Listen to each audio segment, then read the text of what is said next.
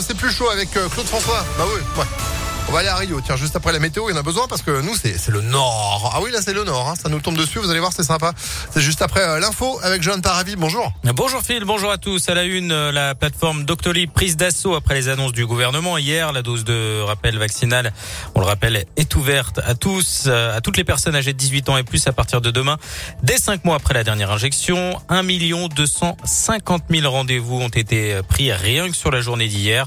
Vous retrouvez la liste hein, des centres de vaccination ouverts en Auvergne-Rhône-Alpes sur impactfm.fr. Dans le même temps, le taux d'incidence hein, continue de grimper dans la région. 284 cas pour 100 000 habitants dans le Rhône, 246 cas en Isère et 223 dans l'Ain.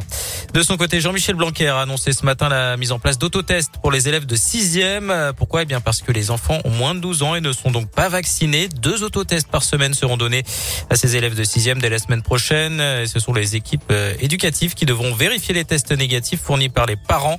Ils ne relèvent pas du secret médical selon le ministre de l'Éducation euh, qui précise qu'il y a 8890 classes fermées aujourd'hui. C'est encore en augmentation. La neige arrive, plusieurs perturbations vont traverser la France dans une atmosphère très froide hein, demain et dimanche. Elles apporteront quelques chutes de neige, notamment dans les monts du Lyonnais et du Beaujolais, jusqu'en plaine et de fortes chutes de neige en montagne. Les premiers flocons des 400 mètres hein, sur les Alpes, ça c'est une bonne nouvelle pour les skieurs. Euh, Vous retrouvez plus d'infos dans la météo avec Phil à l'issue de ce flash. Dans le reste de l'actualité, une nouvelle étape dans la crise des migrants et des tensions diplomatiques entre la France et la Grande-Bretagne. Le ministre de l'Intérieur Gérald Darmanin a annulé la venue de son homologue britannique Priti Patel à la réunion de dimanche sur le dossier des migrants, conséquence des propos de Boris Johnson demandant à la France de reprendre les immigrés arrivant en Grande-Bretagne.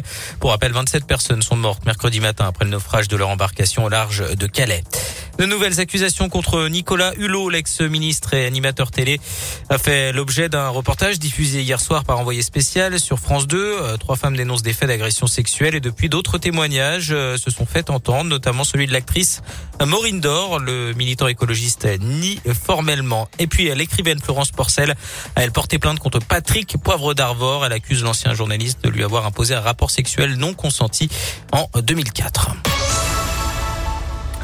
J-1 avant l'ouverture du marché de Noël de Lyon, place Carnot, plus de 80 chalets d'artisans et de commerçants, déco, cadeaux, jouets et bien sûr les produits du terroir à retrouver. Rendez-vous jusqu'au 24 décembre. Et puis pour le premier marché de Noël du Grand Hôtel Dieu, eh bien ça commence aujourd'hui avec un mini village et des tas d'animations jusqu'au 30 décembre.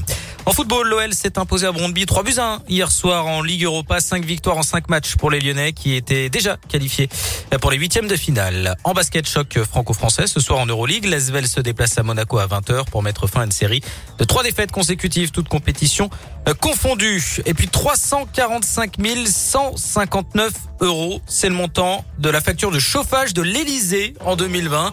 Et oui, le magazine Oui Demain publie aujourd'hui une enquête sur euh, l'empreinte euh, énergétique du palais présidentiel, et qui est toujours chauffé euh, au fioul. Ouais, concernant l'électricité, vous savez combien la facture? Je, je sais pas. Ça fait 412 881 euros.